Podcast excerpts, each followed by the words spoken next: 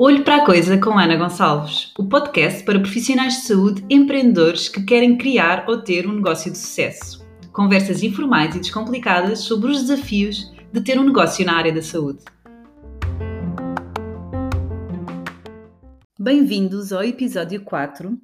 Qual o valor certo que eu devo receber enquanto dono do meu negócio? Do meu podcast Olho para a Coisa com Ana Gonçalves.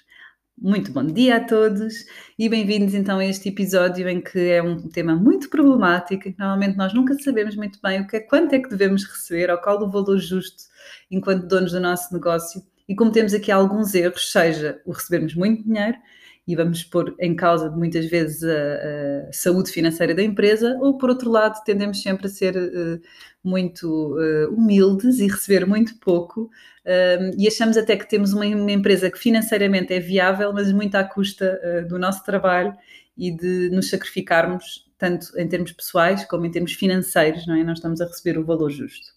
E qual é o valor justo que realmente cada um de nós deve receber como dono de negócio?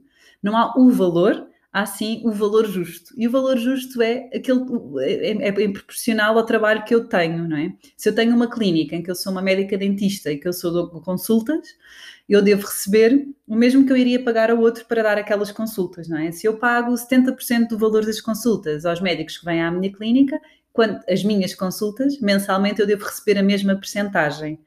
Um, e da mesma forma que eu, se for um, dona daquela clínica, mas eu não contribuir tecnicamente, portanto, eu já não faço a parte clínica, eu só faço a parte da gestão, ou eu não faço mesmo nada, até tenho lá alguém que faça a gestão, eu vou receber no final do ano os lucros e não devo receber valor mensal de ordenado, porque eu não contribuo com o trabalho ativo para a empresa. E isto realmente foi transformador para mim porque eu, houve uma fase em que achava que ao início a minha empresa estava viável, mas eu recebia o ordenado mínimo. E houve uma vez que alguém me disse, não me recordo, mas que, que eu vi isto em algum lado, quanto é que terias que pagar para alguém fazer aquilo que tu fazes? E eu pensei, pois, o ordenado mínimo certamente não seria. E quando eu atribuí o valor justo, que eu iria pagar alguém para fazer aquilo que eu fazia, percebi que a empresa estava a dar prejuízo.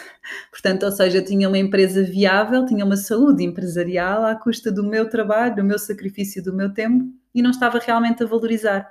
E isto levou-me a uma frustração que era, estamos a continuar a ganhar o ordenado mínimo, a fazer tanto o que eu faço, não é? investir tanto tempo, tanta formação nesta empresa.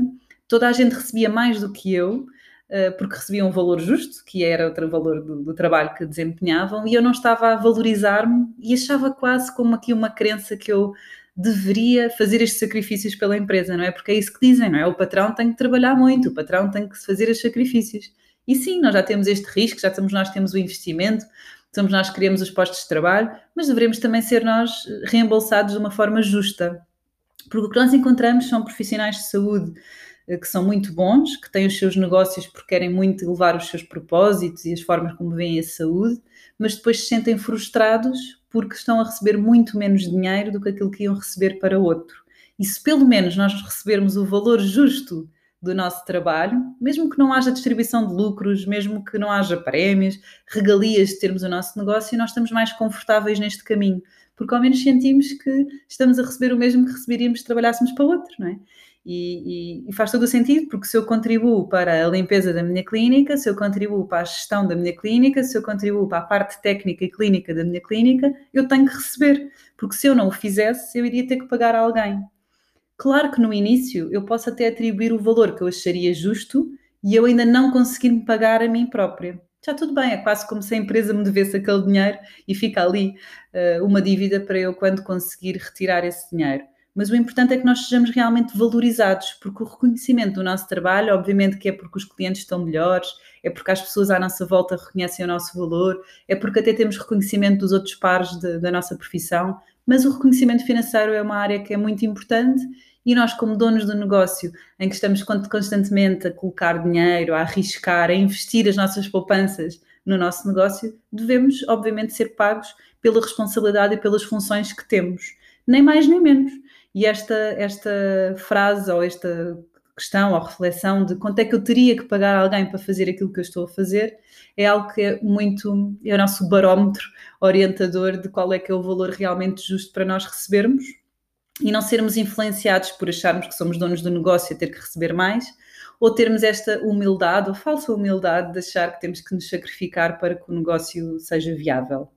Por isso, a pergunta que vos deixo de reflexão é: será que vocês recebem o valor justo que teriam que pagar a alguém para fazer o mesmo que vocês fazem?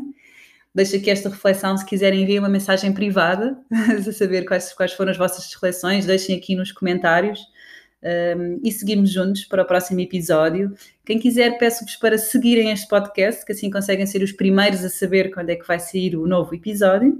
E temos encontro marcado aqui por 15 dias para o nosso quinto episódio, em que vamos falar dos perigos que são gerirmos uh, uma clínica ou um negócio de uma forma intuitiva. Por isso, até lá, beijinhos e bons negócios.